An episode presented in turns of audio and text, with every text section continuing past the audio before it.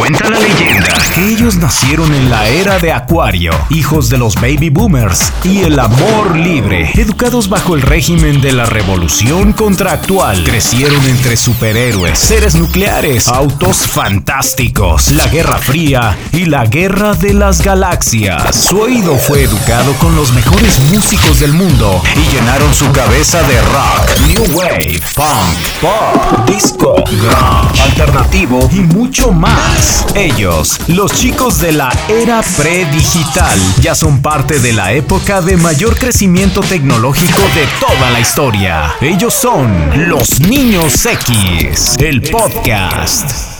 Hola a todos, bienvenidos a una emisión más de Los Niños X. Yo soy Marcela Gutiérrez y como siempre los quiero invitar para que se queden a escuchar este programa porque va a estar de primera, de lujo, especial. Y bueno, pues en, este, en esta ocasión estoy muy bien acompañada de dos caballeros de plática agradable y de inteligencia formidable. La verdad es que me da muchísimo gusto y seguramente si ustedes son seguidores de Los Niños X los van a reconocer muy fácil porque ya han estado con nosotros en nuestro programa ambos y ya han formado parte de los niños X Team como ustedes. Así que pues me da muchísimo gusto contar el día de hoy con la compañía de Carlos Ibarra Dalhaus y de mi queridísimo Sergio Torres o Sergio Torres y Carlos Ibarra para que no se me vayan a enojar chicos. Me da muchísimo gusto que estemos juntos. Sí, la verdad es que es, un, es una etapa muy emocionante cada vez que tenemos la oportunidad de hablar de esa época, de esa generación que nos marcó la vida pues a todos nosotros y que pareciera como dicen, todo lo bueno regresa, que cada vez más es la influencia sobre esas cosas trascendentales que sucedieron en esa generación o en esas décadas y que se vuelven a retomar ahora y ver a los jóvenes disfrutar de algunas de las cosas que vivimos en, en aquel entonces, como pues los, las consolas de videojuegos que volvieron a regresar, la música que está llena de los discos de vinil, los discos de vinil. Ya del otro día estaba viendo un chavito eh, moviéndole a una... Este, tornamesa. Pues ahora sí que una tornamesa realmente. Era un... pues ya no sé si son millennials, centennials y cómo vamos generación Cuarentenials, ahora son cuarentenials. La otra escuchaba un tipo que decía que son ya estas nuevas generaciones ya vienen con esteroides. Así es. Que sí, y, con mouse integrado en la, en la palma de la mano, ¿eh?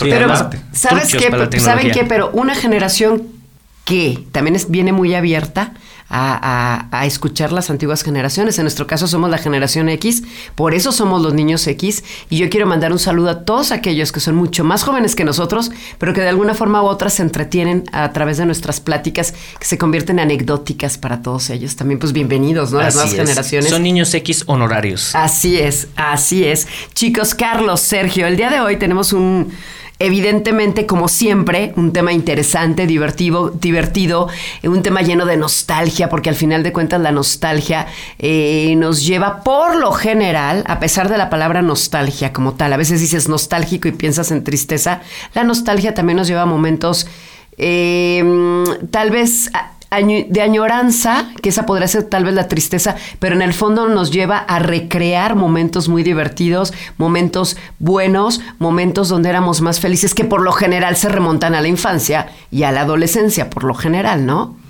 Así es, y sobre todo esa eh, más, más allá que la tristeza de, ese tiempo que no va a volver, yo creo que es la alegría de, dicen que recordar es volver a vivir, el volver a, recordar, y ahora por ejemplo me, me, me llama la atención que con toda esta tecnología eh, actual, hemos tenido la oportunidad de volver a estar en contacto con gente que a lo mejor hace mucho tiempo no veías. De hecho, aprovecho para mandar un saludo. Seguramente más de uno lo va a escuchar a mis compañeros de la SAI Bulevares, que ahorita tenemos, tenemos un, grupo en donde estamos en contacto después de 30 y X años de, habernos eh, dejado de ver y el hecho de volver a estar en contacto este, a través de las, de las redes sociales y todo, nos permite platicar y, remembrar momentos de verdad muy simpáticos, algunos muy duros, algunos muy chistosos, algunos este, que algunos no terroríficos. algunos terroríficos. Ahorita les vamos a platicar por qué. Esa es la parte que te permite de alguna forma tener esos flashbacks en tu vida que a final de cuentas te marcaron, ¿no? Y varios, eh, varias experiencias o varios personajes, o en este caso del tema que vamos a hablar hoy, varios íconos que marcaron nuestra generación, que inmediatamente te hacen ese flashback y te recuerdas eh, a lo mejor en familia viendo la televisión o en el cine y, y te llena de alguna forma de una emoción o de muchas emociones juntas y lo mejor de todo es poder compartirlo con gente que vivió esa etapa. Pues van a empezar a recordar, Sergio. Vamos a empezar a recordar porque el día de hoy vamos a hablar de un tema que siento yo como mujer que, les, que, que realmente va más... Yo pensaría que los hombres son los que aman más los autos. Autos es el tema del día de hoy, pero no cualquier auto. El auto que se convirtió en una estrella en, en el medio del entretenimiento, llámese películas, series de televisión o probablemente hasta cómics, no sé. No sé qué vaya a salir en esta lista, Sergio. Bumblebee, ¿qué era? Bumblebee, pues todo comenzó con un cómic, ¿no? Era un. Yo no ¿Era una conozco, yo no conozco. Bumblebee De es No. los Transformers. de los Transformers, un Camaro. Es que no sé qué es un camaro. Bueno, pero antes- Empezó siendo Un bochito. bocho, Exacto. claro. Wow, todos los días se aprende algo nuevo. El día de hoy vamos a hablar de autos y autos famosos, por decirlo de alguna forma.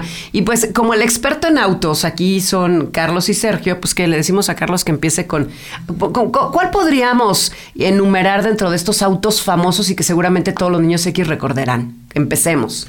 Pues mira, yo creo que esos autos que se convirtieron en un personaje más, y además un personaje imprescindible de la historia, eh, yo creo que podríamos comenzar esta lista a lo mejor hablando del modelo Cadillac Miller Meteor de 1959, que si te digo esto a lo mejor pues no tendría mucho chiste, ¿verdad? A mí no me dice mucho, Sergio. Sigo igual. A ver. Cuéntanos más. ¿Y qué sientes cuando te digo que ese Cadillac Miller Meteor de 1959 Me- era mejor conocido me- me- como Ecto 1? Ecto 1. Me suena. A ver, Sergio sí A sabe. ver, no, vamos a Que nos dé más pistas. Ustedes en su casa, en la oficina, en el coche, ya más o menos saben. Ok, Ecto 1, danos más pistas. Mira, Ecto 1 es un Cadillac Miller Limo Style, es decir, estilo limusina, con una conversión de ambulancia. Y el nombre de Ecto hace alusión al ectoplasma. ¿Qué es? ¿Qué es eso? Película protagonizada. Ah, es el, el auto con el cual podrías ir a cazar fantasmas. Exactamente, una película prota- protagonizada por Bill Murray, por este Dan Aykroyd, este Es que a ustedes no les salió. Tin, tirin, tin, tin, tin. Yo qué es eso. ¿Qué? Tin, tin, Pues tin. es la canción de los Ghostbusters. Who you gonna call? Ghostbusters. Exactamente. Ese, Bueno. ese, ese auto este, era parte de los personajes simpáticos. Que además era una ambulancia. Realmente era una ambulancia. Originalmente, originalmente era un carro mortuorio. Bueno, sí, no te creas. Era un Era carro. un carro mortuorio. mortuorio. ¿En la era una película o en la vida real? En la película. Ok. Y entonces lo adquieren así como que por tres dólares casi casi y lo sacan este del, del corralón, se lo sacan a alguien, se, se los dona y entonces lo convierten como tipo ambulancia y es en donde llevan todo lo que son sus este, los equipos de, de protones cuando van a cazar fantasmas. 1984 es el año en el que la película de Ghostbusters es lanzada al mercado. Se convierte en uno de los grandes éxitos, al igual que el soundtrack de la película. Así es, de Ray Parker Jr. Y estamos hablando que en 1984 tuvo un boom muy especial que después se retoma en el 89 con Ghostbusters 2. Y hago, quise comenzar con este vehículo porque precisamente ahorita se están celebrando los eh, 30 años de que, de que, o se están preparando para los 30 años de la película y, eh, perdón, no, sí, 30 años o 40 años. Pues es del 84, este, 84 para el 40 90, años, 40 40 años. ya. No puede ser posible que Están, 40 años. están saliendo ahorita, eh, si tú te fijas en algunos canales de televisión de, de paga, están haciendo mucho énfasis y están pasando constantemente las películas porque hay el rumor, ya ves que hubo un remake con, con Sí, con chavas. mujeres, Chicas, con mujeres. Un poquito- que es muy, muy chistoso, por cierto. Sí. Muy, muy chistoso. Y que además los cuatro personajes este, de la película original hacen un, un cameo. Inclusive el que falleció, el que hacía de Egon, Egon Spengler, que ya falleció, este, hace un cameo a través de un, este, una estatua que tienen ahí de, de un, un busto, ¿no? Pero todos los originales aparecen. Hay rumores de que va a haber un remake con eh, los tres eh, pro- con los tres originales que todavía subsisten. Entonces, eh, los tres personajes originales son Wilson, son este, el Dr. Beckman y... eh, ¿Cómo se llamaba el personaje de Dan Aykroyd? Era este. eh, Yo no lo recuerdo. Yo les voy a ser honesta. Yo vi la película, no la entendí mucho, era muy joven, ustedes eran más jóvenes que yo, pero muy probablemente el tema no me atrapó como la canción. Y en mis años de locutora es uno de los temas más escuchados y más icónicos para nosotros los niños X, esta de Ghostbusters, que por cierto, dicho sea de paso, no tiene nada que ver con automóviles. Este tema eh, se convirtió en una fuente de controversia cuando se le demandó por parte de, creo que fue Hugh Lewis and the News. Bueno, lo digo con temor a equivocarme, cuando se reclamaba un, un, eh, el uso de, de un el uso de, de lo que le llaman, ay, se me fue ahorita la palabra, pues el uso sin permiso de otra canción y que con esa canción estaba fundamentada Ghostbusters, un plagio, Un un, plagio. supuesto plagio. Pero bueno, eso es tema para otro capítulo de los niños X. bueno, el doctor Raymond. Raymond, Ray, el famoso Ray. Y no sé si recuerdas el soundtrack, traía música muy padre. La verdad es que el soundtrack de esa película también, como dices, ah, hubo a quienes nos conquistó la historia, eh, lo cómico, que en algún momento de la película, la, la primera vez que la ves, pues sí alcanzas a brincar, estaba bien hecha para la época. Era una película de miedo, pero una película también Cómica. cómica. Digamos de miedo cómico. Fue de las primeras cosas que empezó, porque ya después se hizo esto muy común, por ejemplo, en los Gremlins. Esto como que, como que humor negro y un poco de thriller y demás. Y bueno, ¿Y llena pues, de sarcasmo? Llena de sarcasmo, pero totalmente. Pero particularmente el soundtrack, yo recuerdo haber visto ese, ese, de haber tenido en mis manos ese, ese soundtrack. Además de que la canción de Ray Parker Jr. está muy padre, muy, muy tecno, muy al estilo de los ochentas. Pero me llama la atención algunas melodías que se compusieron específicamente para la película y otras que aparecieron de forma circunstancial. Por ejemplo, hay una canción de Earth Supply que se llama I Can't Wait Forever, que por cierto es una de mis favoritas de Earth Supply. y aparece en la Y película. aparece en la película. Aparece tres Segundos, cinco segundos, en la película. Pero a, a pesar ¿Alguien de eso, estaba escuchando la radio? Exacto, alguien ¿Sí? trae unos Walkman cuando están recogiéndoles y este cuando los embargan. Y alguien trae unos Walkman y se escucha de fondo esa canción. Y cuando la oyes dices, o sea, nada- no tiene nada que ver con la historia, pero como apareció en la aparece película. en el disco. Aparece en el Eso disco. significa que tuviste el disco. ¿Tú, Sergio, tuviste el disco? No, nada más las canciones. Pues lo escuchábamos en el radio, que era lo más común. En la radio. Yo Escuchar tenía en el cassette radio. que grabé, pero de la radio. Yo tuve el acetato, me lo robaron, esa es la verdad, me lo robaron en la primaria, secundaria, y después volvió a mis manos en calidad de préstamo gracias a un amigo también. ¿Pero era el mismo disco De la que te radio. habían No, robado? no, no, no, Ah, pensé que el mismo. Lo perdí en la Ciudad de México y lo vine a encontrar aquí con un gran amigo que también trabajó muchos años en, en la radio, un buen, un buen cuate, un buen brother, a Ulises Ramos Osnaya, que le mando un gran Le saludo. mandamos Ah, un saludos, saludo. me lo prestó. Este programa se está grabando en Aguascalientes, Que México. todavía tiene su Jurassic Band. Eh, ¿O no, te ahorita, pasó, él ahorita anda viajero del mundo. Ah, por Es eso. un, ah, viaje- es un viajero del mundo. Le mandamos un saludo Saludos, enorme. Oigan, pues bueno, entonces en primera instancia ya hablamos de este auto icónico, el auto utilizado por los cazafantasmas para hacer su misión de rescatar A la ciudad de Nueva York. a la ciudad de Nueva York de, de estos fantasmagóricos personajes que caían de vez en cuando en lo cómico, ¿no? Ya decíamos. Sí. ¿Y qué otro auto, si hablamos de autos, qué otro auto podríamos recordar como parte de, la cultura colectiva, más que de la cultura, de la memoria colectiva de todos aquellos que somos parte de la generación X?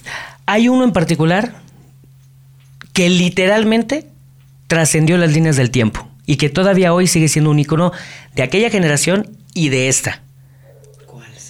La marca de ese vehículo es un DeLorean DMC-12 de 1981. Ese es el único auto que seguramente voy a reconocer en este, en este capítulo de Los Niños X. Pues evidentemente estamos hablando de la película Back to the Future.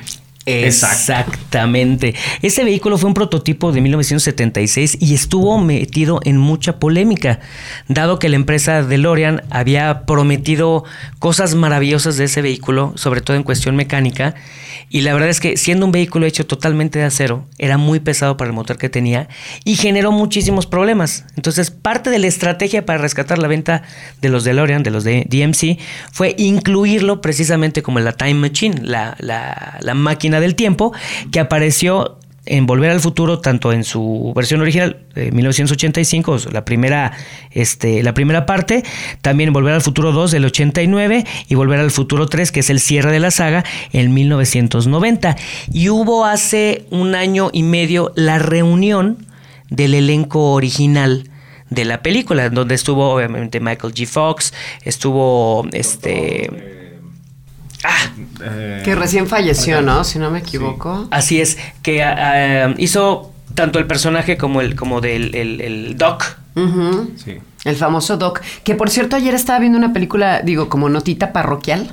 Ayer estaba viendo una película que se llama Un golpe, un golpe con estilo, donde sale este, Emmett, Brown. Emmett Brown era el nombre del doctor. Pues él hace un papelito chiquito junto a grandes como Michael Caine, es este señor, se me fue ahorita el nombre, Dios que nosotros lo conocemos ya como Dios, la voz es ah, Morgan, Freeman, Morgan Freeman. Otro actor que no recuerdo y hace un, papelito muy pequeñito donde ya se ve bastante, un poquito ya mermado de salud este personaje en esa película de Un Golpe con Estilo, que por cierto es una película muy, muy chistosa. Muy buena. Muy, divertida y donde habla de, los valores y tan olvidados que son el famoso senior o el señor o las personas mayores. El respeto a las el personas respeto hacia las personas mayores y su gran valor eh, en la sociedad, ¿no? Digo, dicho sea de paso como un paréntesis.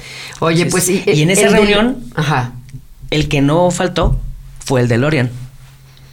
con sus puertas de ala de gaviota. puertas de ala de gaviota, exactamente. así se llama. ¿no? Sí, sí, sí, no es broma. Oye, me recuerda mucho un auto de mi infancia, que igual no tiene nada que ver, pero siempre que veo un DeLorean me acuerdo de un famoso Sakura, ¿se acuerdan? Ah, el, Sakura. ¿Sí se parecen pues en algo o es mi imaginación?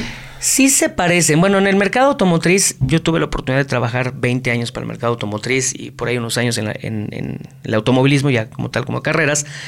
Y te das cuenta de que hay muchas eh, muchos pactos o muchas eh, negociaciones que se hacen entre las marcas para cederse los derechos o los diseños de, algunos vehículos. Una de las marcas más importantes del mundo no es precisamente la que más corre o la más bonita, sino es la marca Renault. Perdón por el gol, pero resulta que Renault hace cerca de 300 modelos de autos diferentes al año, los diseña, pero no todos los produce. Entonces, a través de los vende para a través de, alianzas, este los vende otras marcas. Por ejemplo, el Renault Allianz vino a ser eh, en el eh, salió en el 81 por decir, ¿no? En México. Y a la vuelta de los años llega el Suru 2 y es exactamente la misma línea. y es parte de esa, de esa misma. Es que, además que los franceses diseñan y venden la mayoría de sus y productos. Venden la mayoría de los diseños. Por cierto, ahorita que dices de los Renault, mi papá tuvo un Renault. Un Renault, de, ¿qué, modelo era? Eh, era modelo. Eh, bueno, digamos, vamos a decir lo que era el que traía los faritos dos al frente. Pero era redonditos. Y el coche, pues realmente era un sedán Cuatro puertas, cuadradito. Un Renault 8. Un Renault 8. Un Renault 8. Como, el, como la versión, pues, entre comillas, deportiva. Era, una era deportivo. El motor lo tenía en la parte de atrás. Exactamente. Como si fuera un bocho. y la parte de adelante era, el guarda equipaje. El guarda Levantabas a más de 80 kilómetros por hora ese carro y el carro se te movía a la dirección porque, por lo ligero del frente. Entonces eran autos propiamente de ciudad.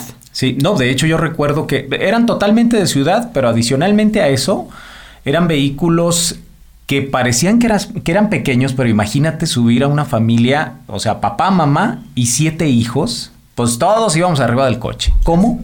No sé, pero ahí vamos. En nuestra casa también tuvimos eh, un Renault, pero era un Renault 10, que fue una versión posterior. Ya no trae los, los este, faros redondos, ya trae eran cuadrados. Pero era lo mismo. ¿Qué era lo que le daba estabilidad al vehículo? El equipaje. Así es. Entonces, Entonces cuando no llevabas equipaje, si era peligroso, era peligroso, rápido. Pero la idea era precisamente era un vehículo de familia para carretera, en donde la estabilidad, el peso, se lo dabas en la parte de del frente. Y los que corrieron, porque esos vehículos corrieron en carreras. En carreras Entonces, lo que generaban era darle o, ponerle peso al frente para poder bajar el vehículo y tener mayor control de la dirección. Sí, porque ese coche traía rines y sí estaba como achaparrado. ¿De pero pura casualidad no era color azul? Era blanco. Blanco. Este era blanco. Eran los dos colores. Creo que ya sé cuáles son. Eran los dos colores más vendidos o los más este, representativos de ese. Era vehículo. un azul como, como, ajá, como me- Azul cielo, un azul, azul claro. pero también al mismo tiempo como muy particular. Bueno, yo creo que era un color que ellos sacaron. Eh, era muy común específicamente en ese modelo. Ya sé de cuál estamos hablando. Y el blanco. Y eran, y es más, aparecieron en muchas películas. Yo recuerdo una película de Bud Spencer y Terence Hill, Terence. en donde conducen uno azul. Wow, esto Bob solamente. Spencer, Terence Hills. ¿Sí se acuerdan de esa película o no? ¿Cómo- ¿Cuál era? Era, era eh, dos puños contra Dos Río. puños contra Río y se, se iban a Río de yo la, Janeiro. Río de y- yo Janeiro. la vi, pero no, no la recuerdo con mucha fidelidad. No, era muy divertido. Era un gordo, grandote, este, Barbón. barbón. Y el otro Italiano, por cierto, italiano, Italiano. nacionalizado estadounidense. Ah, pues mira, se parece ¿Y a Terence Hill? eh, parece Terence Hills. Como ¿En serio? Carlos, muy Entonces, ¿tú te pareces mucho, Carlos? Dicen que me parezco a? Terence Hill. Tengo que recordarlo, pero son las películas de las matinés de los niños X. Así Esas películas es. íbamos y las veíamos en la mañana en la famosa matiné los domingos por la mañana. O no sé si les pasó a ustedes. Yo así vi muchas películas en la matiné, como a las 11 de la mañana. eh, aquí en Aguascalientes fue Mira donde yo vi. Sí, ah, ya sé quién es. puedo decir que Carlitos, Así que haber doblado. Carlos Hill. Carlos de en Hill. adelante. Sí, de Chucky ahora ya, Hill. bueno. No, y fíjate que esas películas a mí me encantaron. Yo tenía prácticamente toda la colección de Bud Spencer y Terence Hill porque le gustaba mucho a mi papá. Se- le parecía que era un humor muy blanco, muy, muy, muy familiar y además eran súper chistosas. Teníamos, la, este, le llamaban Trinity, que eran tres, fueron tres películas de Trinity con Terence Hill, Dos puños contra Río, El que encuentra un amigo encuentra un tesoro. Era- fueron como 12, 15 Como 15 películas. películas aproximadamente. En donde no te cansabas de verla y no te cansabas de ver, porque siempre terminaban agarrándose a trancazos ellos dos contra los malosos. Y lo más divertido era ver la agilidad de Terence Hill y ver a Buzz Spencer La que con un solo golpe, ¡pum! Es que era la dupla, el gordito simpático con el galán, pero al mismo tiempo el galán no tan hábil, ¿no? Y Exacto. unas, unas aventuras ahí medio, medio curiosas porque siempre les pasaba lo que no tenía que pasar. Tengo Exacto. ese vago recuerdo de, de ese se metían en un problema que pues a veces Inverosímil. lo- sí inverosímil y que finalmente lo terminaba generando siempre pues acá el doble de mi querido Carlos Y el otro solucionándole los problemas. Exacto. Era como una versión del gordo y el flaco, Eso pero verdaderamente chistoso. exacto El gordo y el flaco, pero, pero este, versión 70. Porque esa- esas películas deben de ser de la. del- del 17 70, películas ¿no? hicieron 17 17. ¿En qué década más o menos? Este, en los fueron 70, del ¿no? 67 a 1994 ¿Cómo se llamaba la dupla? Terence Hill Te- y Terence Y Hill, Bud Spencer. Bud Spencer. Bud Spencer. Ya lo recordé. Que posteriormente Terence Hill no se toma de en cuenta entre esos 17 porque no sale Bud Spencer, pero hizo la de Super Trooper, la película del super policía. Es Sí, super pero ya, policía ya atómico, por- algo así. eh, sí, pero ya fue o de sea, las perdió últimas. el encanto. Perdió el encanto y la Sí, gente sí, sí. dejó de seguirlo porque Es que llega, eran- ahí eran ¿sabes juntos, qué? ¿no? Es que llega un punto en el que te conviertes en un icono, en un icono que tiene la ventaja de que puedes de alguna forma tener ya una reputación que te permite hacer una película tras otra. Pero los, como todos los iconos, se convierten en representativos de una época y las épocas cambian, la gente cambia. Y las necesidades cambian del público. Eso es lo que pasa. Estás escuchando Los Niños X el día de hoy con nuestro queridísimo Carlos y Sergio, o Sergio y Carlos, aquí en nuestro podcast Felices de la Vida, Niños X. Si aún guardas una docena de cassettes, aunque no tengas dónde tocarlos, tú eres un niño X. Seguimos con los niños X el día de hoy hablando de los autos que se convirtieron en protagonistas de sus historias, de sus películas, de sus series, de, de- de sus cómics y de no sé cuántas cosas más. Resumen, esos autos que los niños X conocen muy bien y que se convirtieron parte de nuestras vidas de una u otra forma. Y entonces resulta que Sergio, Carlos, quienes están eh, platicando, platicándome, porque la verdad ya me contaron un montón de cosas que yo ni sabía. ¿Cómo se ve que los autos nunca han sido este, un tema que yo domine muy bien? Pero hablamos de DeLorean, que es el, ese auto sí supe cuál era. Supe que era Back to the Future, sé que es un auto muy significativo, pero yo tengo que preguntarles algo. ¿El DeLorean existía en el mercado o no, o se hizo para la película? Claro, no, era un vehículo de venta normal. de línea, fue una, una producción limitada porque el vehículo pues, casi casi de ser prototipo lo sacaron a la venta. De hecho, este es un eh, modelo, si no mal recuerdo, 1981. O sea, el modelo que sale es un 81. Pero sale primero, a la- o sea, ya estaba en el mercado cuando se decide incluirlo en la película y forma parte de los patrocinios indirectamente. Sí, claro. Sí, como mencionaba en el segmento anterior, el vehículo sale en el 81, pero para el 85 ya estaba prácticamente quebrada la, la, empresa por muchos problemas de, pues, de calidad, de satisfacción del cliente y como parte de la estrategia, pues se mete dentro de la película y curiosamente disparó nuevamente las ventas. Claro, todo el mundo quería su DeLorean. La- el problema es que. La el película problema fue es que el no- 85. El problema es que no puedes vaj- viajar en el tiempo. Exacto. hombre. No, la Así. bronca es que la gente sí, hubo personas que dijeron, pues, a ver, A ver, ¿a dónde esperaban ver voy? una cantidad de botones, equipo, no los tenía el coche. Pero bueno. Y además no levantaba las 85 millas. No. Pensó que iba a comprar el mismo del auto y la realidad es que únicamente era el cascarón, pero por supuesto Pues que sí. por dentro no tenía la- el equipamiento que estaba esperando la gente. No, pero ahorita ya es un vehículo que, la De verdad, colección. de colección y además la gente los aprecia a tal nivel que hubo una subasta, no sé cuánto se vendió el último coche, pero un dineral.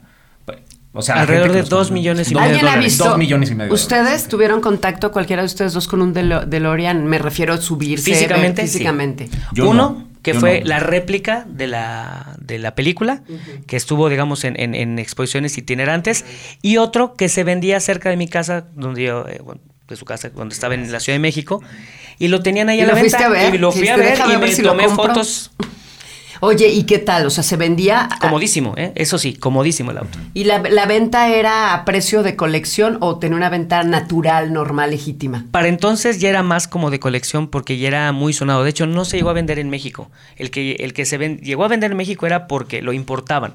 Pero no fue un vehículo, por ejemplo, que se comercializara No cualquier persona pudo haber tenido en nuestro país, aquí en México, este auto, es a lo Así que te es. refieres. Sí, porque además el problema de las refacciones. eh, ¿De quién bueno, era? ¿De qué complicado. compañía? ¿Es el DeLorean?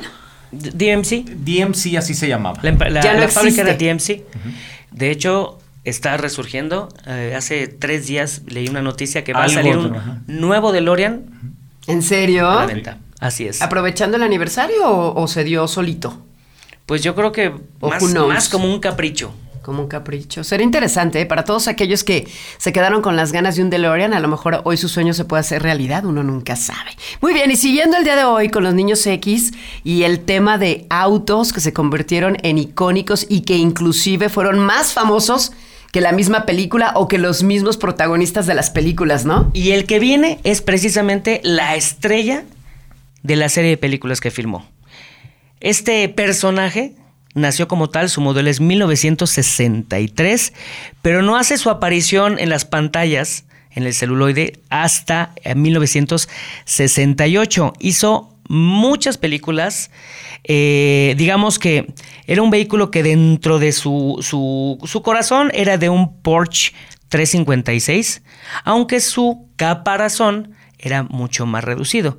Bueno, con esto te digo, estrellas como Dick Van Dyke o Dick Van Dyke o la mismísima Lindsay Lohan no pudieron su, su, este, igualar el renombre Ya de la estrella de esta película. Este es sí sé cuál es. Sí es. Nosotros lo- le- cuando éramos pequeños, como niños X, la conocimos como Cupido motorizado. ¿Sí es ese? Un. Volkswagen. Así es, un Volkswagen Deluxe de 1963 con quemacocos. Que Ah, realmente quemacocos. salieron muy en eso, pocos en en eso sí no me, nunca. En las películas, pues, pues, prácticamente en todas salía con, eh, con quemacocos y, lo, y el icónico número 53 puesto este, como vehículo de, de carreras que hoy en día ves circulando incluso en varias de las ciudades de aquí de, de- de- de- de nuestro país y los ves muy cuidados como si fueran réplicas, aunque no sean el modelo 63. Esto quiere decir que este Volkswagen se convierte en automático en el sueño de los niños X y a pesar de que ser entre, ser entre comillas, ustedes lo saben mejor, un auto económico. Pues sí, mira, era, bueno, no sé si para Carlos, para mí fue mi primer auto. En ¿Ese- realidad ese fue mi- mismo modelo? Ese mismo, el Volkswagen, fue mi primer auto. Tuve un Volkswagen que lo recortamos, le quitamos los asientos de atrás y pues ya te imaginas No me lo cómo se veía, y no era imagino, un mini tenía- Volkswagen. sí, un mini Volkswagen. De por sí estaba chiquito, era una cosa curiosísima. Eh, pero de verdad eran coches que los convertían literalmente en todo. A en todo. Y además todo lo podías hacer a mano. O sea, ami- eh, familia y amigos que la afinación es, quitaban el motor, pero lo podías cargar, entre una o dos personas lo podían cargar a mano para limpiarlo y todo. Cosa curiosa, ese vehículo eh, es, para- es como resultado de la Segunda Guerra Mundial, eh, Hitler pide al señor eh, Porsche que diseñara un vehículo para el pueblo. Y entonces parte de los primeros trazos fueron lo que después conocimos como el Safari, que eran vehículos anfibios. Y el Volkswagen, como tal, es un vehículo anfibio. No tiene, este, no utiliza nada de agua en su motor. Todo es a través de enfriamiento de, de turbina y de enfriamiento de aire. Pero literal, y me consta porque yo también tuve un, Volkswagen, fue mi segundo vehículo, y cuando hubo unas inundaciones tremendas aquí en Aguascalientes, me quedé varado en una inundación y, los carros parados, y lo que hice fue, o sea, con los vidrios cerrados, el carro se, cerraba hermético. Incluso cuando cerraba las puertas, sentías presión inclusive en los oídos. Entonces, simplemente manteniendo el acelerado, el vehículo salió de la inundación. Eso yo no sabía, yo no sabía de ese valor agregado de Eran vehículos de guerra. Bocho. El bochito. El famoso famoso bochito. El escarabajo. Sí, de hecho, el escarabajo o bochito es un coche tan famoso, o sea, los Transformers. ¿Te acuerdas de los Transformers? Por supuesto. Esa serie que transmitían por Canal 10. Cuando era de caricaturas. Bueno, Canal 10, cuando era de, caricaturas. Este, Había un Transformer bocho. Y Bumblebee. Bumblebee, antes de, antes, bueno, más bien, cuando, si te tocó ver los Transformers, las nuevas películas y todo, yo nunca vi un Volkswagen. Directamente ponen un Camaro, que empieza con un Camaro viejo y luego se hace un Camaro nuevo. Pero en la película de Bumblebee, ahí sí ponen la historia original. Era un bocho amarillo, destartalado. Qué maravilla. Eso es qué maravilla. Pues ahora que lo recuerdo, prácticamente mi primer auto también fue un Volkswagen, el sedán, o sea, el bocho, aunque fue mi primer auto, pero nunca supe cómo manejarlo porque no sabía manejar. Pero recuerdo que refacciones, barato. No, tú, eh, reparación barato. Lo comprabas en la este, tiendita Pero ¿sabes qué? Complicado para manejar. Lo encontrabas en esos productos pastelitos así. Casi, casi te salían en, los... Esos autos deberían de, deberían de existir, pero yo sé que la industria automotriz se vería muy afectada porque te podrías quedar con el mismo Volkswagen prácticamente toda tu vida. Duraban tres y cuatro generaciones. Exacto. Es más, y hay, planes de volver hay gente que todavía los tiene. Yo, mi sobrino, uno de mis sobrinos, tiene su Volkswagen, pero como si fuera el auto más costoso del mundo, porque evidentemente les hacen sus modificaciones, lo lleva a expos y él es feliz con su Volkswagen. Es decir, este, por eso decíamos, son eh, personajes con los que crecemos muchos de nosotros, en el caso de los niños X, son tan importantes que nuestros hijos, nuestros sobrinos y seguramente nuestros nietos todo mundo va a buscar un Volkswagen en algún momento. No, de hecho ya son vehículos que ya se convirtieron eh, pues en autos de colección finalmente. ¿Vieron el nuevo? Sacaron una versión reciente, ¿no? Una, una, versión reciente que sí emula un poquito más a la idea original. Cuando salió el Beetle, realmente sí, ya perdió. perdió totalmente la esencia. Incluso se hizo un vehículo muy caro. Carísimo. Caro y era más femenino que masculino. Y de lujo aparte, era como más de lujo. Se piensa retomar precisamente por las, todos estos cambios económicos. Es que yo vi unos hace poco, fui a hacer un control remoto en una en una agencia automotriz y tenían unos Volkswagen ah, para la gente que se los quisiera llevar. Pero eran unos Volkswagen, no eran económicos como solían ser, y era muy parecido al original, pero ya con, creo que ya, ya por dentro ya traían pues toda la tecnología de hoy día. Pero me llamó la atención, muy bonito el Volkswagen, pero también caro. Y creo que era casi sobrepedido, y estos los vi hace menos de un año. De hecho ya son sobrepedidos, están muy sobrevaluados muy sobrevaluados precisamente por Pero la producción existe real. No, Entonces eso es cómo fue, se sacó una edición especial. Es lo que pasa es que lo que están haciendo, no, lo que pasa es que lo que están haciendo es que hay empresas que se dedican exclusivamente a construir el coche. Es como el Mustang. ¿Qué pasa con Mustang? Eh, tú contactas a una persona, encuentras el cascarón del coche y empiezas a buscar el pero este yo lo vi nuevo de hecho lo vi en una en un, una distribuidora de Volkswagen y estaba el auto. Ah no lo que pasa es que bueno los tienen como a veces son como piezas de colección que ellos mismos no me dijeron que estaban en venta que están y que quedaban muy poquitos y que los venden sí. te digo que hubo un hubo Entonces una yo me confundí cuando lo vi recientemente hubo una edición especial era esa había una edición especial pero que obviamente ya tenía ciertas modificaciones adaptadas al, al, pero eso se parecía bastante no era como el Beetle no, no, no. Que el Beetle sí, se desvirtuó. Se parece al anterior. Yo te voy a decir cuál fue mi sueño toda la vida. ¿Tener un bocho? Sí. Y lo tuve. Pero para mí, digamos, el carro de mis sueños era. No sé si viste la película Chances Are con Robert Downey Jr. Es El cielo se equivocó. Sí, sí, sí, sí, sí, la, vi, pero ni siquiera la recuerdo. El auto sagrado del, del, del, del, señor que se muere es un Volkswagen rojo, convertible. convertible con interiores blancos. Wow. Ay, no, Yo también quiero uno. ¿Tú? Sergio. Imagina, no, bueno, el que yo tenía, ese Ay, chiquitito que el les que digo. yo tenía también era muy No, parecido, No, dirá. era color, era rojo quemado. Y también tenía Este, asientos Traía el capote negro. No, lo traía los asientos de mezclilla. De Ah, mezclilla. pues, ¿Eran los chamarra. 80 o eran los 90? No, ya eran los 90. En los Fueron 90, traías tu auto. Oye, pues ya que hablas de los 90, me voy a brincar un poquito porque uno de los coches, ya que están hablando de su sueño hecho realidad, la, la famosa o él o la, porque yo escuchaba que la gente decía la Caribe o el Caribe, nunca supe por qué la Caribe y el Caribe. El auto este Caribe, es Volkswagen, si no me equivoco. Es Volkswagen. El convertible, un convertible Sí, el rojo cab- Caribe. el cabriolet. Yo hubiera sido Cabriolet. feliz con uno así. La De hecho, verdad. aquí en México se comercializaba como el Caribe, pero ese fue el Rabbit. El Rabbit. Rabbit, y salió en montonal de películas y en montonal de series. En los Era un 80, a finales de los 80. A finales de los 80. De hecho, hay una película, si no mal recuerdo, sale un, un Rabbit Cabriolet. Hay una película que se llama, reciente, que se llama Mi abuelo es un peligro. Sale. este, Tremenda esa película. Tremendísima. Ya me con, dijeron que esa es clasificación C. este, ¿Cómo se llama? Ay, este muchacho de High School Musical. Sí, es, es. Con eh, Robert De Niro.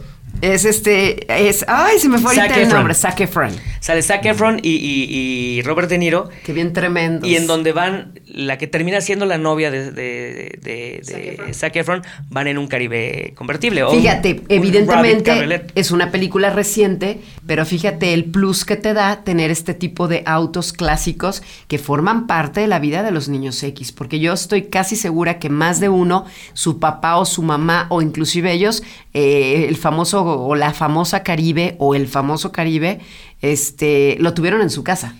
Sí. Y dejó de ser un carro familiar. Le dicen la Caribe ¿Por qué la porque Caribe? no tenía la forma de un sedán. Era como Realmente una camionetita, como una camioneta. según es eso. un hatchback.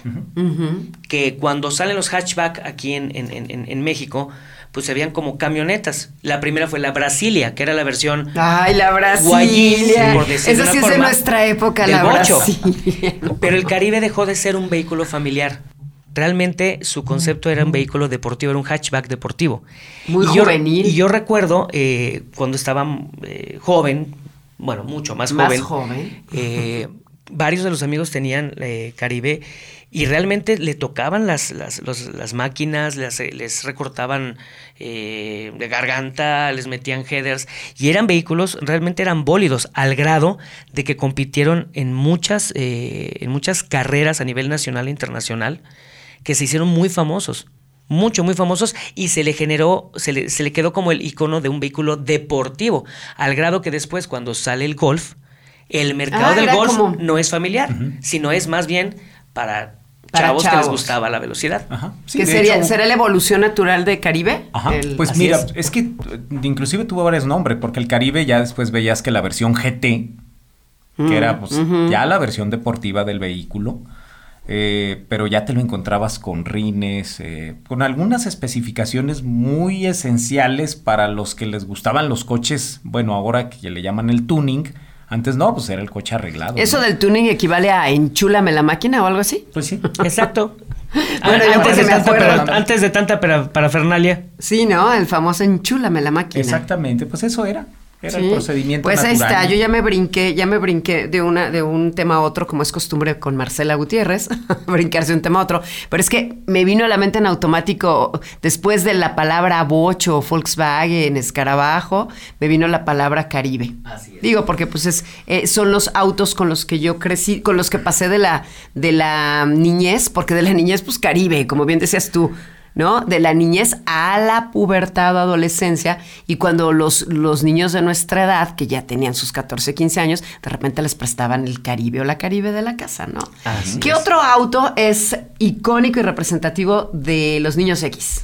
Sí, yo creo que hay muchísimos autos, pero creo importante comenzar los que realmente fueron personaje. Y tan solo un personaje que tuvieron un nombre dentro de la película o de la serie, como lo hemos platicado, pues la Time Machine, este, Ecto 1, eh, ya platicamos de Herbie, todos muy, digamos, películas muy afables, muy de risa, muy Familiares entretenidas. igual, ¿no? Pero así también ha habido eh, personaje, eh, vehículos hechos personaje que nos han causado verdadero terror. Y yo te voy a decir que cuando empieza a decir las características de este Plymouth Fury 1958, yo sé que a Sergio se le va a erizar la mi piel. Papá, mi papá tenía uno y luego eh, el asunto es que nosotros no lo conocimos porque eso fue, pues bueno. Cuando tu papá era cuando joven. mi papá de alguna manera pues, estaba más joven. Lo vimos en fotografía y no, pues mi papá literalmente ¿Se tenía, enamoró? tenía un auto Diabólico. malvado. Lo diabólico. compró y se enamoró, Sí. casi como pasó en la película. Ah, pero un carrazo, ¿eh? No, Tu sí, papá supo de, de que posteriormente ese auto se convirtió en, en el ícono de una película, de, primero de un libro de Stephen King. De Stephen King. Y luego que se hizo película, él, a Sí, él- no, no, no, no, él, él, a él él no le ya no le tocó él ya. falleció cuando yo tenía seis años, pero sí están las fotografías. Uno de mis hermanos está ahí, ya sabes, la clásica foto que le suben al cofre y ahí pongan al niño, tomen la foto. Y, Y tú, ya después de que ves la película, Y dices, ya cuando- "Bájenle al niño, ¡Oh, bájenle al niño". niño!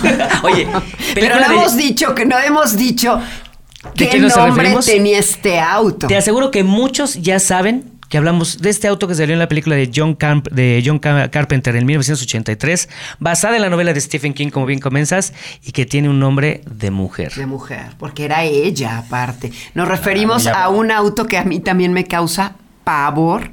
Cuando vi la película, créanme que a mí sí me generó un- un- una ansiedad tremenda el hecho de creer que un auto pudiera ser tan malvado, pero nos referimos nada menos y nada más que a Christine. Así es. No, y aparte hay una anécdota, porque yo tengo un primo que literalmente iba en su coche en una vuelta, no sé qué fue lo que pasó, pues no lo hizo bien seguramente, y llegó contra un Christine en la parte de atrás. ¿En serio? Él traía un Atlantic, llegó y se estampó contra el Christine. ¿Sabes qué le pasó al Christine? Nada. Nada. Pareciera que le habías pegado y se había vuelto Sí, a armar. armar. Y el Atlantic terminó deshecho. Entonces todo el mundo estaba impresionado, bro.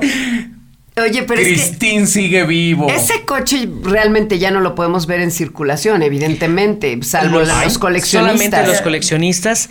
Y hay. Hay, unas, hay un par de anécdotas que tienen que ver específicamente con la película. Fue difícil conseguir muchos, eh, muchos eh, Plymouth Fury porque era un vehículo muy lujoso.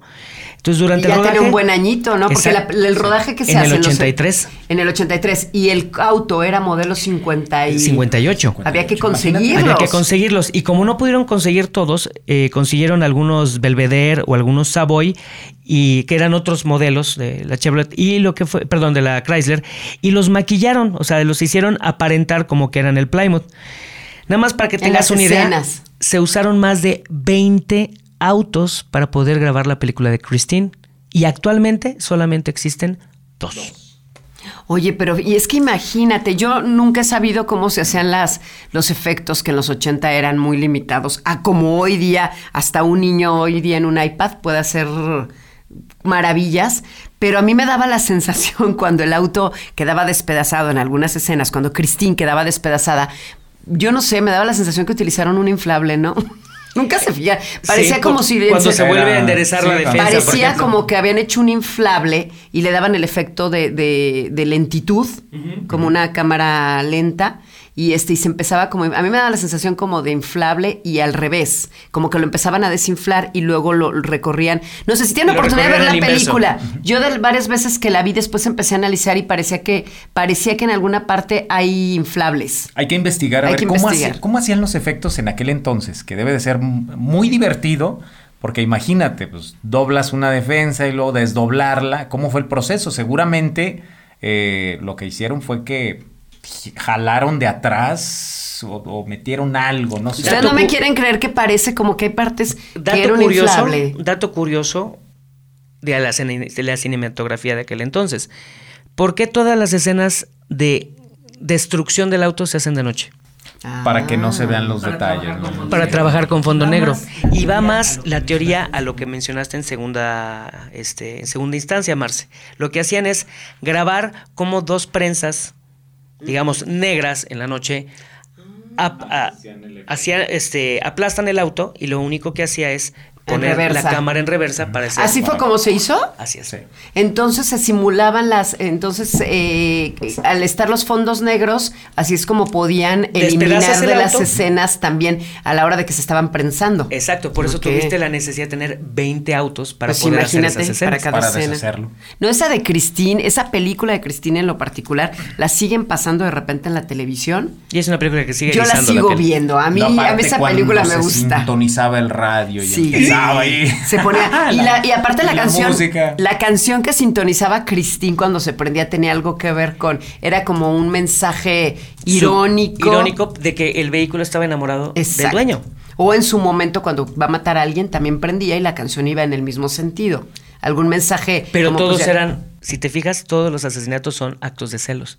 Actos de celos, claro, porque estaba enamorado del dueño. Así y el es. dueño se enamora también de, de Christine. Sí, era como, como el como el Chucky, pero. Pero yo conozco- oye, yo conozco a dos- era Chuca. Oye, yo conozco dos que tres que también pre- están muy enamorados de sus autos, que piensan que su identidad va de la mano del auto Bueno, que conducen, pero esa es otra historia, Como dijo ¿verdad? Chonita, esa es otra Pero esa es otra historia. Y si hablamos de otra historia, cuéntanos otra historia. Vámonos a algo más agradable. Ok. Y no precisamente la pantalla grande. Vamos a la pantalla chica. Cuando teníamos a lo mejor este poquito de tiempo libre después de hacer las tareas, yo recuerdo que durante las, este, las tardes, a partir de las 7 de la noche, en Canal 5, te empezaban a pasar, este, después de las caricaturas, te, empe- te empezaban a pasar eh, series muy, muy representativas de esa época. Y en una de ellas también es un personaje, o más bien te podría decir que es el personaje principal de la serie. Era un modelo Pontiac Firebird 1989. A ver, eh, Sergio, ahí te hablan, porque tú eres el, el que sabe de autos. Te lo voy a decir, negro, flamante, interiores beige, volante cortado y un foco que recorría que era como la conciencia Ya en la sé parte del cuál parachoques. ¿Quién es? Aparte, Eh, eh, eh, viajaba un tipo que se llamaba Michael. Kit. Kit, el auto increíble, ¿sí? El debut de David. Hasselhoff quedó, digamos, fue- se hizo muy famoso a través de Kit, pero no fue tan famoso como el auto. El auto era, era, era lo máximo. Digo, era The Night Oigan, Rider, yo tengo una caballero de la foto. noche, pero Yo tengo una foto con Kit. No, Fui a los estudios. Universal en, en los 80 y estaban exhibiendo el auto increíble o Kit y lo tenían eh, y, decí- y todavía me acuerdo que tengo por ahí una foto con una cara así como de rápido, tómenmela porque ya me quiero mover. Estaba impresionada la gente, lo tenían, todo el mundo iba y se tomaba la foto con el famoso Sí, claro. Kit. Icónico, porque aparte, mm, a mí me tocó en unos Hot Wheels que compramos. Lo compra, o sea, compramos toda una colección de Hot Wheels, nomás porque venía el auto. Porque venía el auto. y además era precioso. Sí. Pero que no se La- parecía también ese al Sakura. O, ah, Para mí todos se parecían al Sakura. Bueno, La sí, verdad. Fíjate que el Sakura. Es que es el único que conozco de esa época.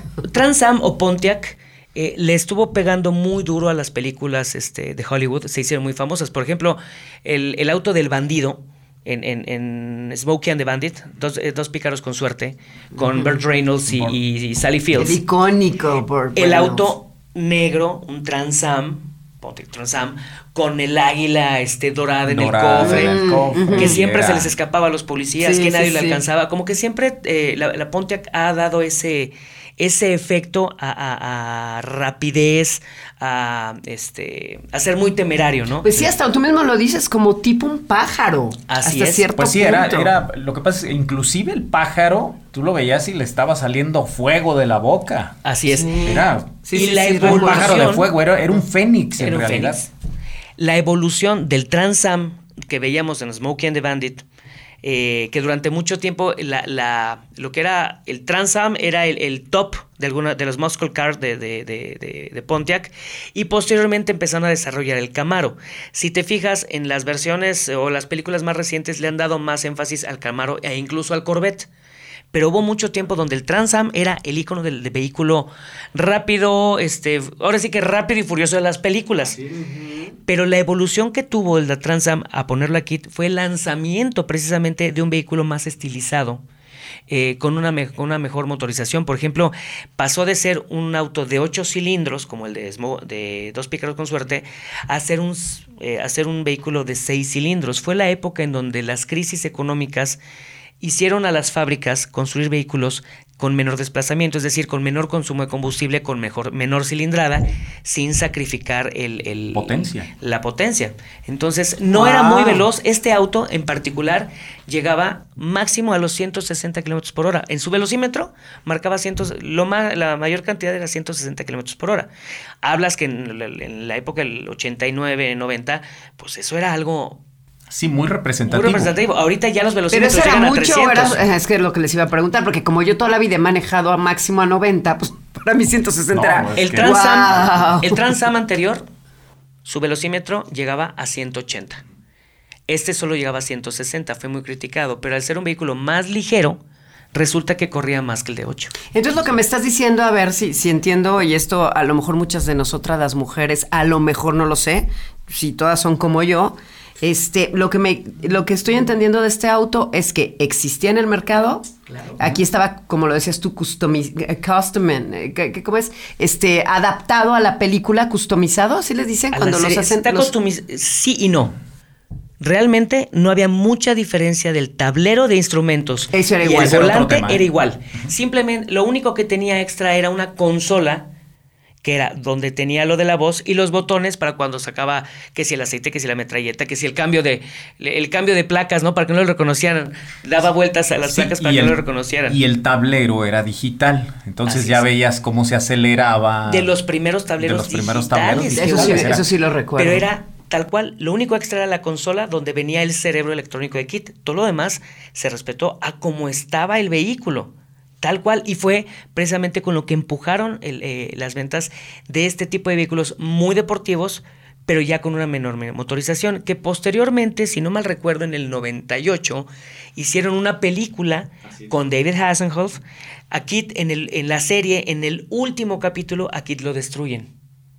Y entonces en esta nueva película que era un nuevo auto. rescatan el, el, digamos, el cerebro de la Kit. memoria de Kit, porque Y- tenía y a- memorias, porque era como un auto viviente que sí, porque te pensaba y que hablaba. O sea, de- y- se acuerdan que inclusive era irónico. Interactuaba. claro, Interactuaba, platicaba con él y le Porque decía, hubo vamos a carros hacer que esto, hablaban. Yo aquello". me acuerdo de los New Yorker. En Sí, los- te ah, decían. 80s. Bueno, pues el New Yorker Una fue como el, sí. abierta. El, el New Yorker era eh, finalmente como el sueño hecho realidad de los que no podían tener en este caso. Pues ese increíble, eso. ¿no? Ese sí, ese sí lo conocí y muy bien. Y todavía recuerdo cuando te subías y te decía, abroche su cinturón, te lo ponías y te decía, gracias. Gracias.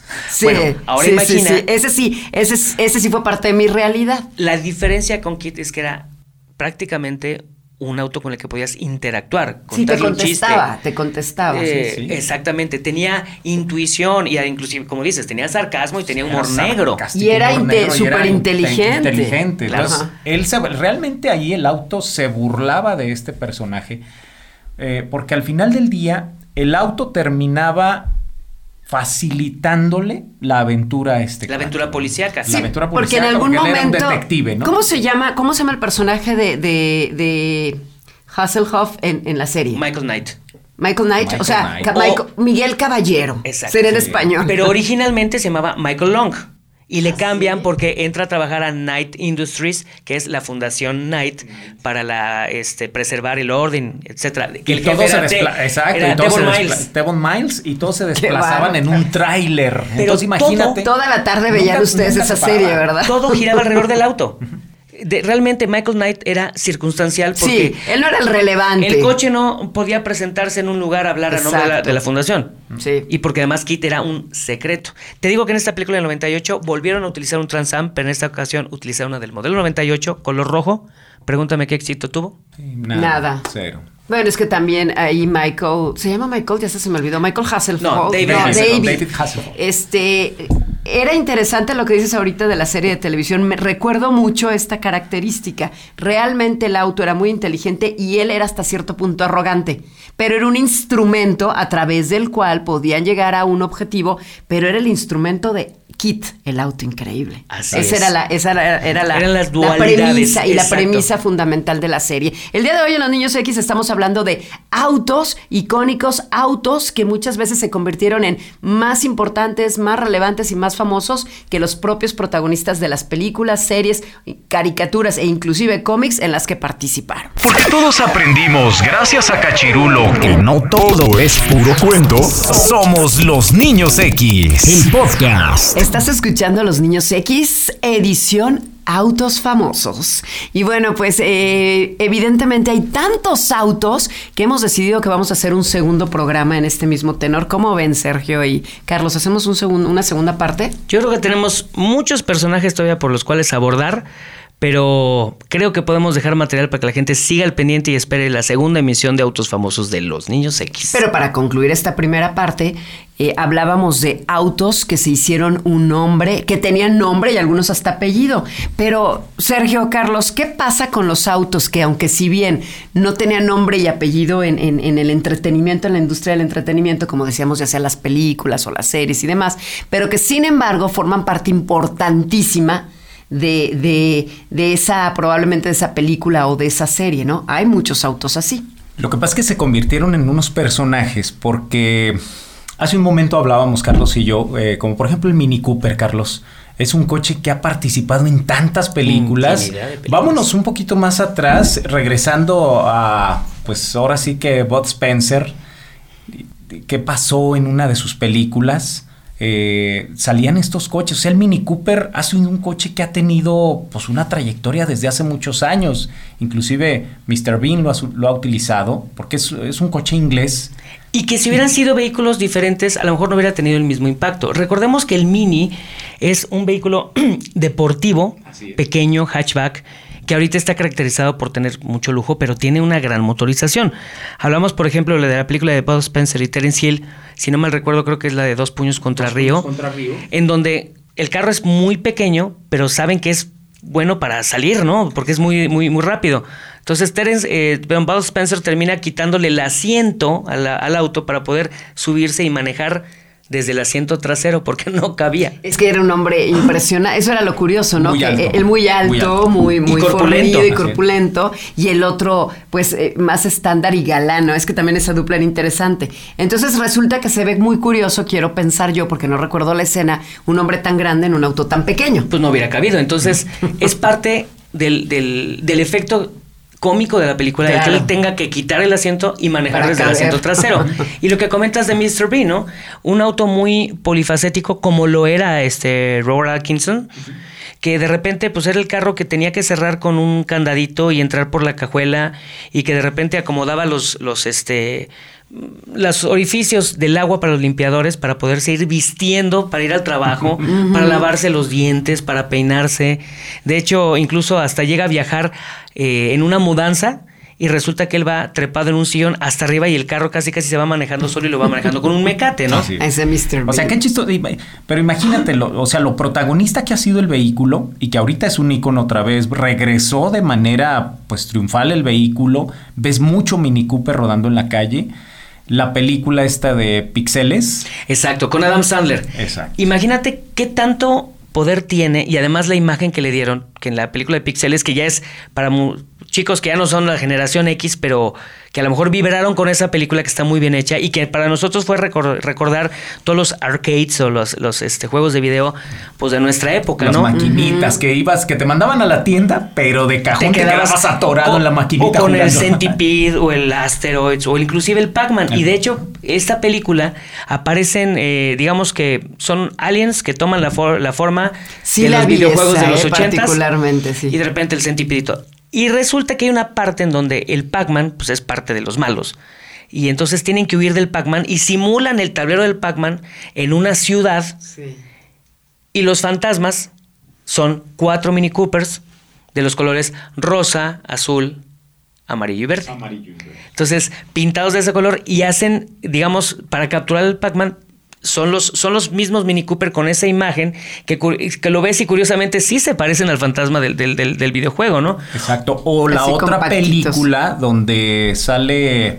eh, ay, ¿cómo se llama esta actriz? Eh, eh, que sale en. bueno, son como ladrones y utilizan unos Mini Coopers también para escapar del... El robo del siglo. El robo del siglo. Escapan a bordo de tres Mini Coopers. ¿Qué te, qué te da la, la, la o qué, qué, te deja ver? Obviamente, eh, la, la, compañía, eh, lo que es. este, a mí, ¿sabes qué me deja ver? que la marca le está metiendo mucho dinero para que aparezcan eh, eh, el famoso, la famosa, famosa publicidad implícita. Así es. La British Leyland Mini, que es la, empresa original que empezó a hacer los Mini, y obviamente todo, todo lo que es la marca Mini, ha estado metiendo este su producto en, estos, en estas películas, pero no, no es tan circunstancial como pensamos. Realmente te deja la idea de un vehículo cómodo, rápido, que entra en cualquier lugar, que es de, de, prestancia muy veloz, porque si te fijas en todas las películas que hemos estado hablando, hablan de huidas. ¿Me explico? Entonces, te, da, te dejan esa connotación y invariablemente cuando alguno de estos vehículos aparece en las películas, ya sea que tengan un nombre, como hemos mencionado, este, la, máquina del tiempo, que el DeLorean o Kit, o ya sea que no precisamente tengan que ostentar un nombre para convertirse en un personaje más o en una circunstancia más que le da importancia a la película, terminan mejorando las ventas de los autos. Por supuesto, y que, se han, que se han involucrado. Te voy a poner un último ejemplo. Eh, las ventas de Fairlady 3, 370Z de Nissan iban muy estancadas hasta que se utilizaron en una de las últimas películas de James Bond con este pues imagínate. Daniel Craig, con Daniel Craig que huye a bordo de Todo el mundo quería el coche de James Bond, por supuesto. Exactamente, James Bond. Que, que originalmente pues era Ashton Martin, ¿no? Ajá. Pero la realidad es que James Bond también eh, se volvió versátil en la utilización eh, de cómo se trasladaba, ¿no? Porque no solamente ya era el vehículo icónico, ¿no? Entendieron que necesitaban, o la industria automotriz, pues definitivamente decidió meterse yo a creo un que segmento Yo creo que obedecía más a los arreglos eh, pre de preproducción, llegar con las compañías y decirle, estamos buscando al mejor postor para el nuevo auto de James Bond y se convierte en una campaña maravillosa de marketing. Y todo destapa en ventas, todo destapa en, en, comercialización y sobre todo los, las casas productoras obtienen eh, digamos, numerosos recursos para poder a cabo, llevar a cabo esos sueños que terminan siendo fantásticos cuando los vemos en, la pantalla. Sí, Pero fíjate qué curioso, ahorita ustedes que hablaban de eso, ustedes que son, ya me di cuenta que conocedores del tema, cómo también el auto ha evolucionado. Hablábamos de algunos 20 años atrás, como el auto deportivo y cómo hoy día se utiliza el mini como también hay un claro, un claro cambio en el consumidor en la industria de autos también, o también el segmento al que va destinado específicamente la producción, ¿no? Sí, porque cuando tú vas como por ejemplo a una cadena comercial y ves a un mini en una cajita de autos de colección, y si es un modelo que tú particularmente estabas, por ejemplo el Paceman, agarras y te lo compras y dices, ah, pues este lo pongo en la colección de mi oficina. De tu oficina. Por ejemplo, uno, eh, según estadísticas, el auto de, digamos, de las versiones escala, ya sea eh, Hot Wheels o las diferentes marcas que han salido, el vehículo más vendido en escala y más asediado por los coleccionistas. ¿Cuál es? Es el Volkswagen.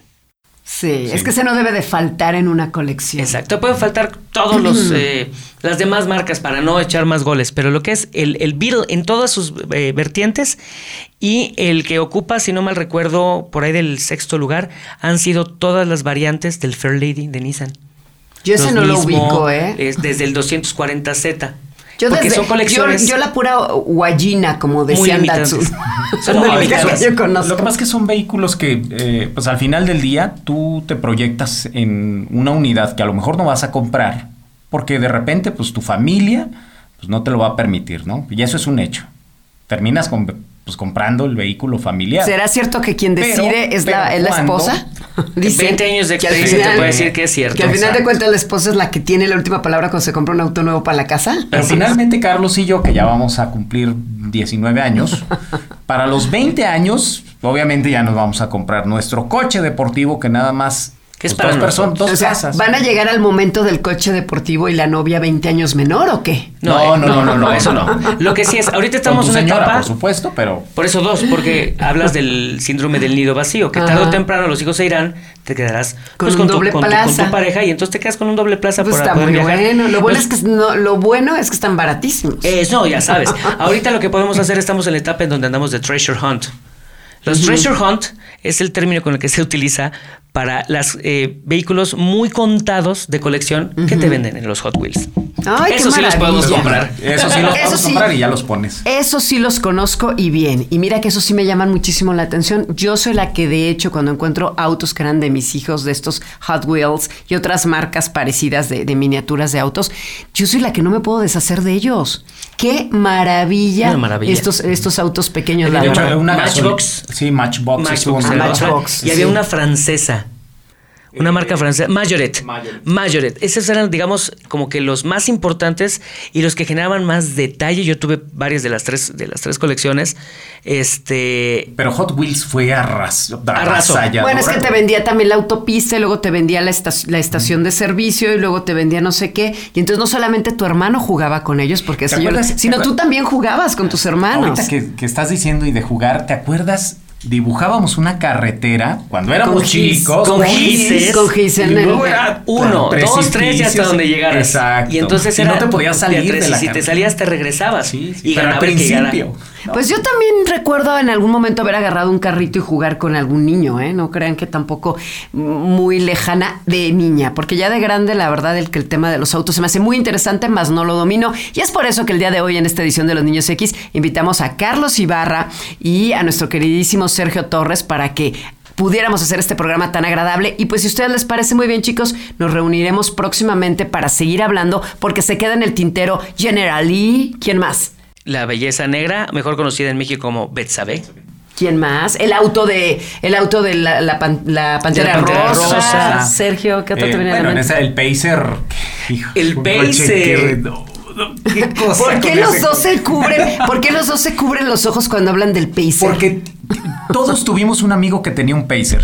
¿Viste Monster ¿Es Inc? correcto? Monster- ¿Sí? Saca esa cosa horrorosa aquí o ya verás. ¿No? Era lo que te llegaba a la No mente sé. cuando veías un Pacer. Una Sí. cosa Pacer. espeluznante. Era, haz de cuenta El que parecía una nave, como una nave. ¿Una huevonave? Sí, sí, Haz lo ese era un pacer. Ese era un Pacer. Y De- se vendió muchísimo Que con la BM. bueno, Era parecido era al- Gremlin. El Gremlin, es lo que te decía, era Salieron parecido al juntos. Gremlin. Sí, De hecho, eran juntos y... El Pacer sí era el de lujo y el Gremlin era como, digamos, la versión típica. Me Pero acuerdo eso, mucho Como de dijo Chonita, es material Para otra otra historia. historia. Así es. Muchísimas gracias a todos ustedes, niños X. Gracias por ser parte de este equipo. Carlos, Sergio, mil gracias también por ser parte de los niños X. Y pues aquí nos escuchamos muy pronto. Iba a decir nos vemos. Bueno, también nos podemos ver a través de YouTube. Exacto. También, busquen El los niños. X. Y bueno, Carlitos, pues muchísimas gracias, Carlotes. Siempre- Eres grande, Carlos. Siempre un placer poder compartir contigo y con, con todos los niños X de estos, estos flashbacks, estos recuerdos que nos hacen vivir, yo creo que una de las mejores épocas Pues de al nuestra vida. contrario, es que ya eres parte de los niños X Team, Sergio. Gracias, pues igualmente Marcela, de verdad yo creo que este programa da para mucho y esperen la segunda parte, está interesantísima, seguramente se van a divertir. próximamente por esta misma plataforma. Chicos, muchísimas gracias. Los niños X dicen adiós. Adiós. Aquí termina una edición más de Los Niños X, el podcast.